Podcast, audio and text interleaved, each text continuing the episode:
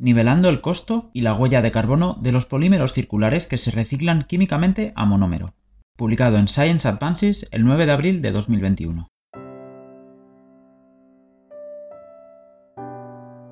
El reciclaje mecánico de polímeros los degrada de tal manera que son inutilizables después de algunos ciclos.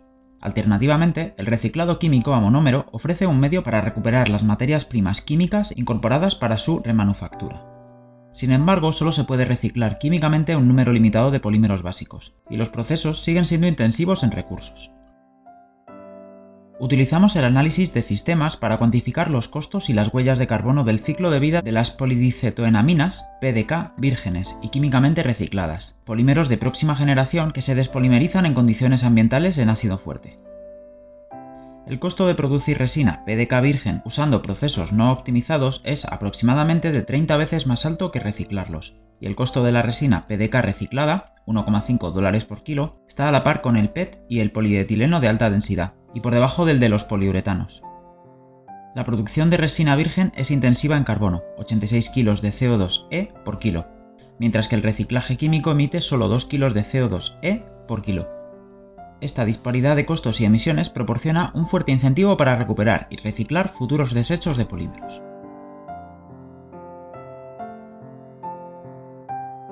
Introducción. Los ciclos de vida de los productos de consumo elaborados a partir de polímeros son abrumadoramente lineales y siguen un modelo de hacer, tomar, descartar.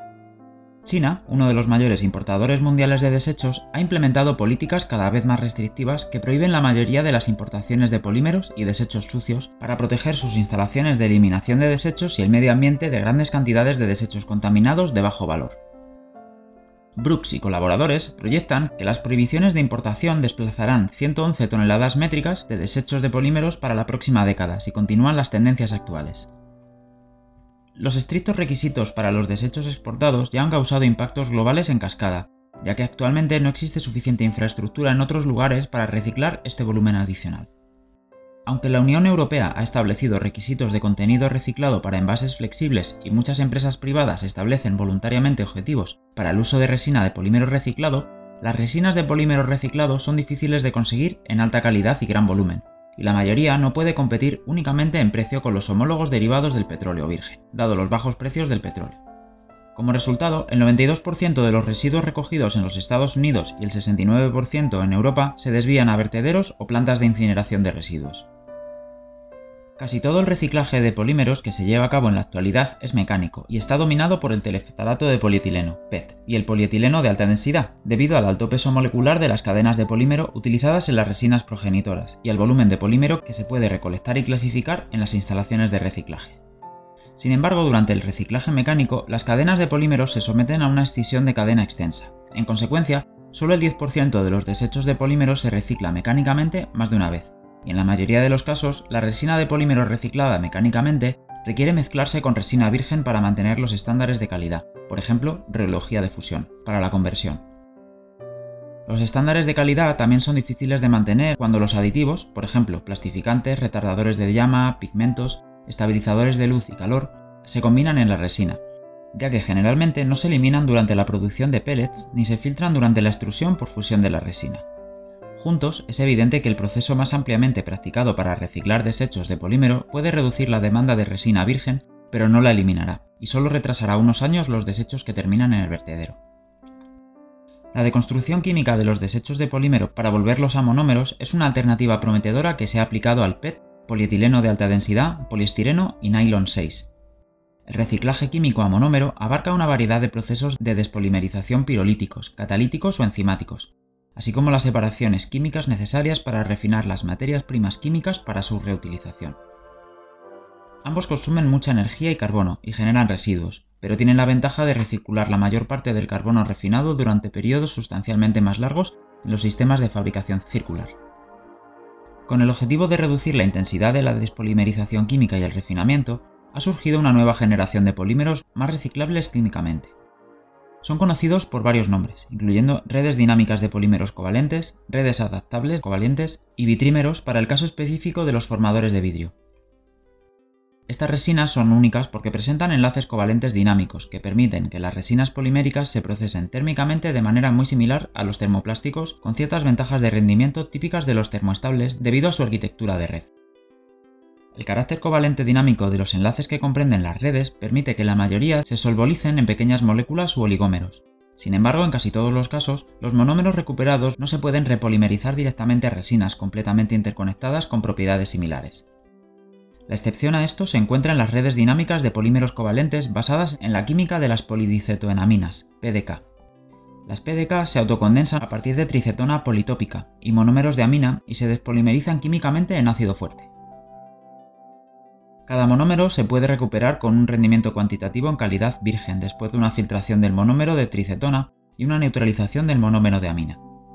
Este proceso ocurre a temperatura ambiente, lo que reduce sustancialmente el uso de alta energía comúnmente asociado con el reciclaje químico de polímeros básicos, como el polietileno de alta densidad, el poliestireno o el nylon 6. Además es posible su recuperación selectiva a partir de residuos de polímeros mixtos.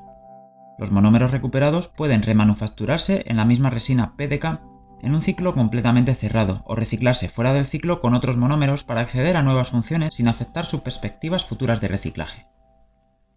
Las propiedades de los PDK se pueden adaptar a través de la formulación para que sean adecuados para su uso en una amplia gama de aplicaciones, incluidos envases flexibles para alimentos y bebidas, compuestos resistentes al calor y al fuego para electrónica de consumo, piezas de vehículos y aviones, palas de turbinas eólicas y edificios energéticamente eficientes.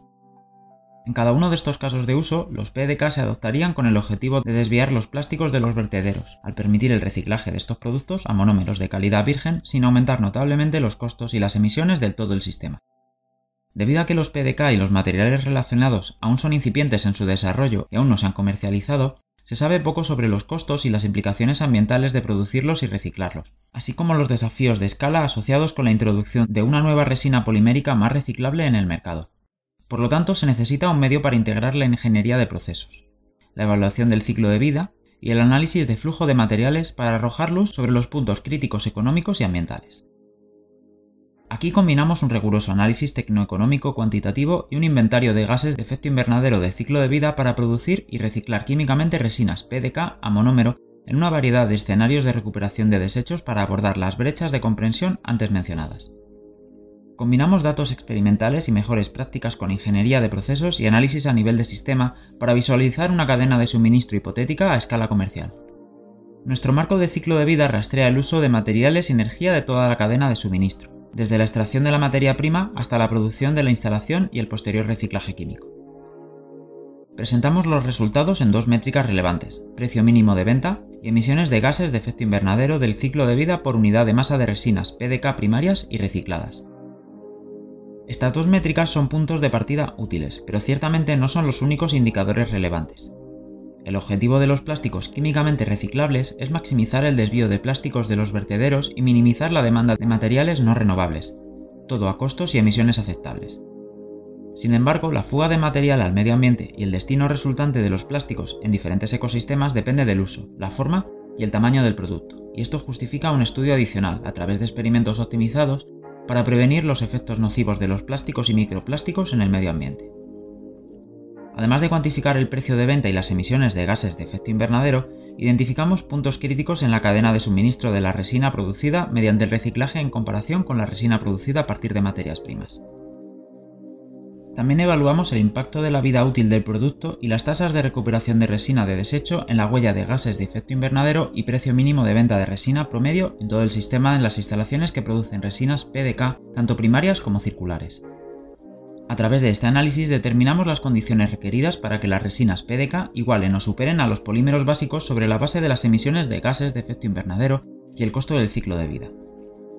Si bien estudios anteriores han realizado evaluaciones del ciclo de vida para el reciclaje químico de desechos de polímeros a materias primas químicamente fuera del ciclo, según nuestro conocimiento, este documento proporciona el primer análisis a nivel de sistemas de la introducción de nuevas resinas de polímeros circulares en el mercado. Además, utilizamos las tasas de recuperación de desechos de polímeros como objetivos clave para nivelar con éxito el costo y las emisiones de gases de efecto invernadero, lo que a su vez tiene implicaciones para las futuras prácticas de fabricación y cadenas de suministro sostenibles.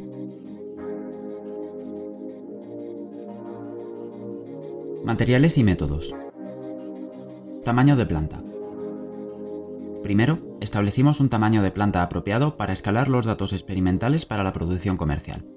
Determinamos los impactos de la economía de escala en el costo de producción por kilogramo de resina PEDK.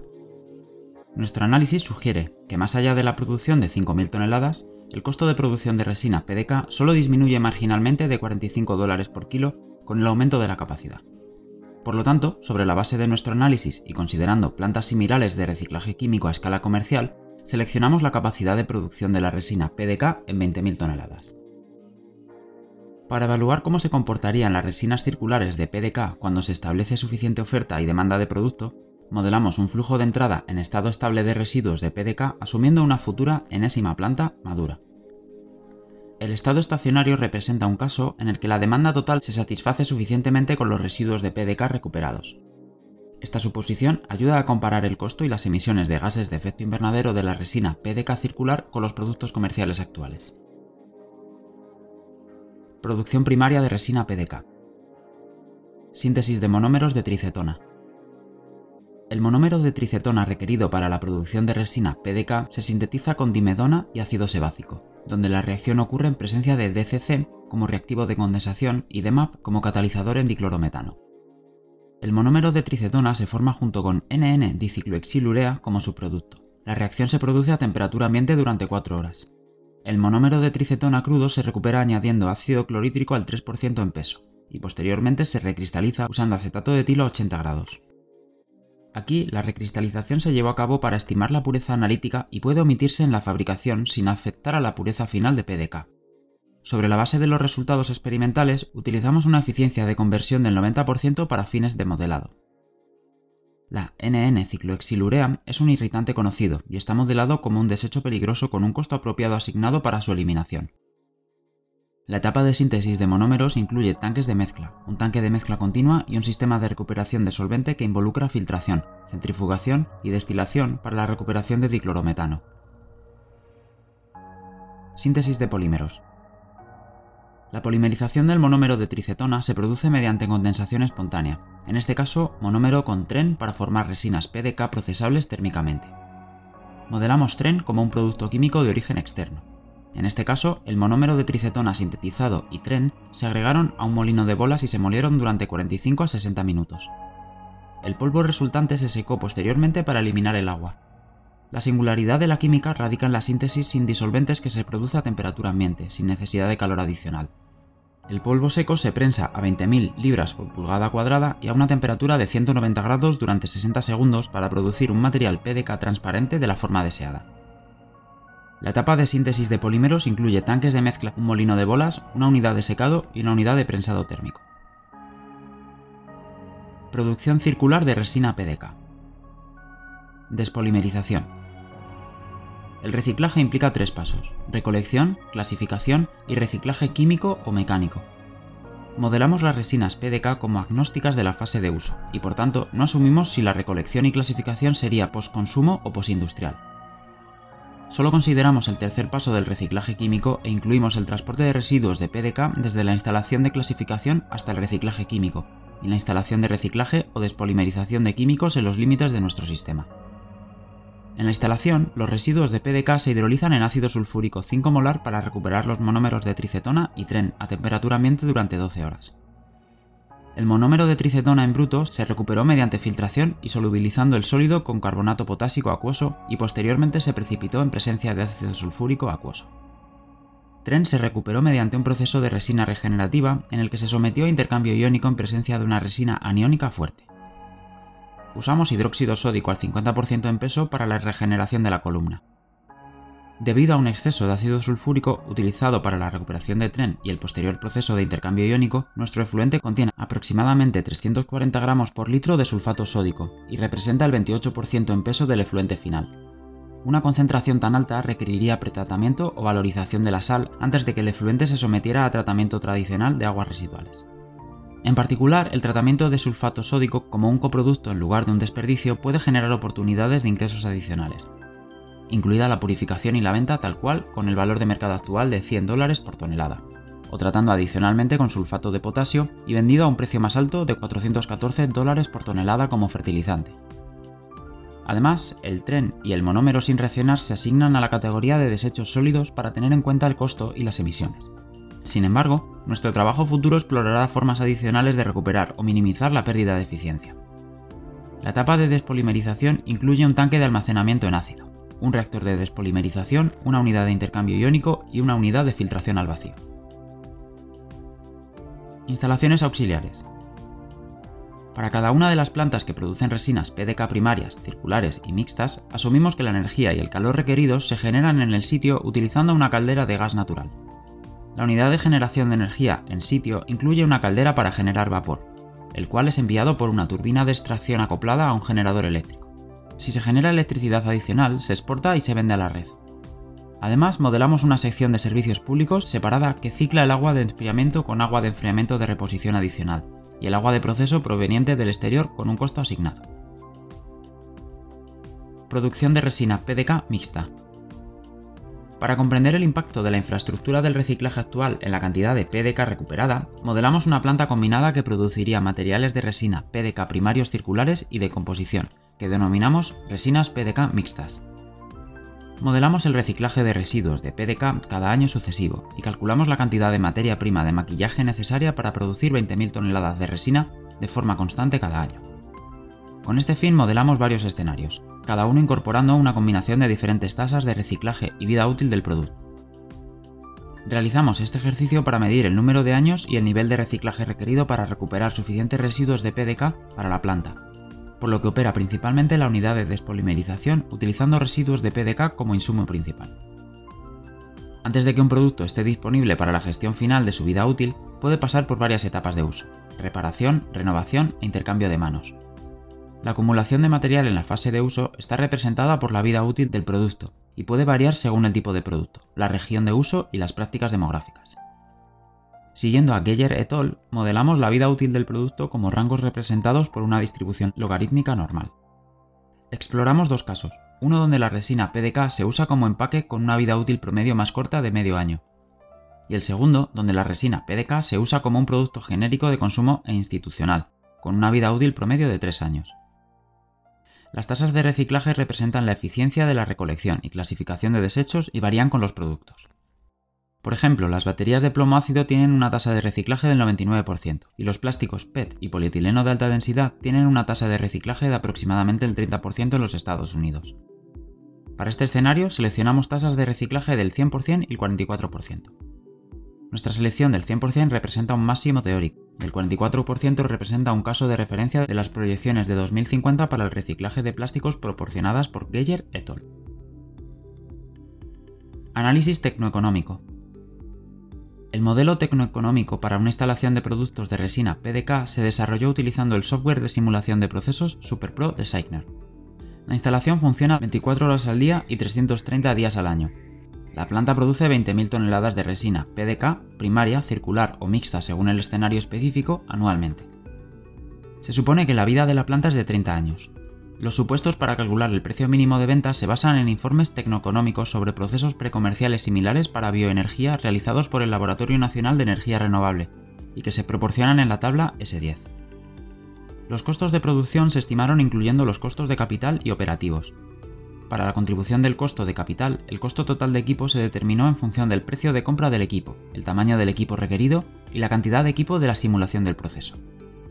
Usamos un multiplicador promedio de 1,7 con los costos del equipo comprado para determinar el costo del equipo instalado. Las estimaciones del costo de capital también incluyen costos adicionales, como el costo de instalación del almacén, el desarrollo del sitio, tuberías adicionales, contingencias de terrenos del proyecto y permisos. Cada costo se aproxima como un porcentaje de los costos directos instalados y totales, y los porcentajes se proporcionan en la tabla S10. Los costos operativos anuales incluyen el costo de material, mantenimiento, mano de obra, transporte y manejo de desechos y se obtienen de SuperPro Designer. Los precios asociados con cada compra de materia prima y electricidad se obtuvieron de la literatura y los sitios web de comercio electrónico mediante la solicitud de cotizaciones al por mayor. El costo de la mano de obra se estimó a partir de Oficina de Estadísticas Laborales de Estados Unidos. El precio mínimo de venta se calculó mediante la realización de un análisis de flujo de efectivo descontado utilizando una tasa interna de rendimiento del 10%. Los supuestos relacionados con la tasa impositiva, la tasa interna de rendimiento, el financiamiento y la depreciación se detallan en la figura S6. Evaluación del ciclo de vida. El alcance de la evaluación del ciclo de vida es la puerta de la cuna a la instalación con una unidad funcional de un kilo de resina producida, que se compara con un kilo de una gama de polímeros básicos y especiales que se utilizan en la actualidad. También incluimos el proceso de reciclaje, ya que es una parte integral del abastecimiento de la materia prima para las resinas PDK circulares. Los datos del inventario del ciclo de vida para los materiales de entrada y los polímeros básicos se obtienen de la literatura revisada por pares y las bases de datos de evaluación del ciclo de vida, que incluyen EcoInvent, US Life Cycle Inventory, The Greenhouse Gas, Regulated Emissions, Energy Use in Technologies Model y modelos de reducción de residuos. Las huellas de gases de efecto invernadero del ciclo de vida de Tren y Dimedone se estimaron utilizando modelos de redes neuronales que identificaron compuestos con características moleculares similares y datos de producción existentes porque no se disponía de datos específicos para la producción de estos compuestos. Cuando estos modelos no pudieron identificar ningún compuesto similar, como fue el caso de DCC, tuvimos su ruta de síntesis industrial a través de patentes disponibles y creamos una simulación del proceso separada para estimar el uso de material y energía, que luego se utilizó para calcular las emisiones de gases de efecto invernadero del ciclo de vida. En la sección S3 se proporciona una descripción detallada del producto de modelización de las emisiones de gases de efecto invernadero junto con las fuentes de datos. A continuación, combinamos los datos recopilados en el inventario del ciclo de vida con los factores de caracterización del potencial del calentamiento global de 100 años del panel intergubernamental para el cambio climático para llegar a las emisiones de gases de efecto invernadero del ciclo de vida final. Usamos un enfoque híbrido de evaluación del ciclo de vida que combinó el modelo basado en procesos de la matriz de IO usando unidades físicas y creamos una matriz de proceso para calcular los requisitos totales para la producción. El enfoque híbrido supera la desventaja de los problemas de agregación del sector económico del modelado de IO, al tiempo que conserva el beneficio de un límite del sistema más grande y evita cortes en el límite del sistema en comparación con la evaluación del ciclo de vida tradicional basado en procesos debido a la naturaleza del circuito cerrado del proceso, que no asigna cargas medioambientales a los residuos PDK como recomienda la norma ISO 14044. Análisis de sensibilidad. Para comprender la variación de nuestros resultados, exponemos dos casos, un caso pesimista y un caso optimista. El caso pesimista presenta una combinación de precios más bajos, menores emisiones de gases de efecto invernadero y mayores rendimientos de reacción. De manera similar, el caso pesimista representa una combinación de precios más altos, emisiones de gases de efecto invernadero más altas y rendimientos más bajos en comparación con el caso de referencia. Para el análisis de sensibilidad, seleccionamos los factores contribuyentes dominantes para las emisiones de gases de efecto invernadero y precio mínimo de venta y variamos los parámetros basados en el rango de datos disponibles o variando los datos en más menos 20%.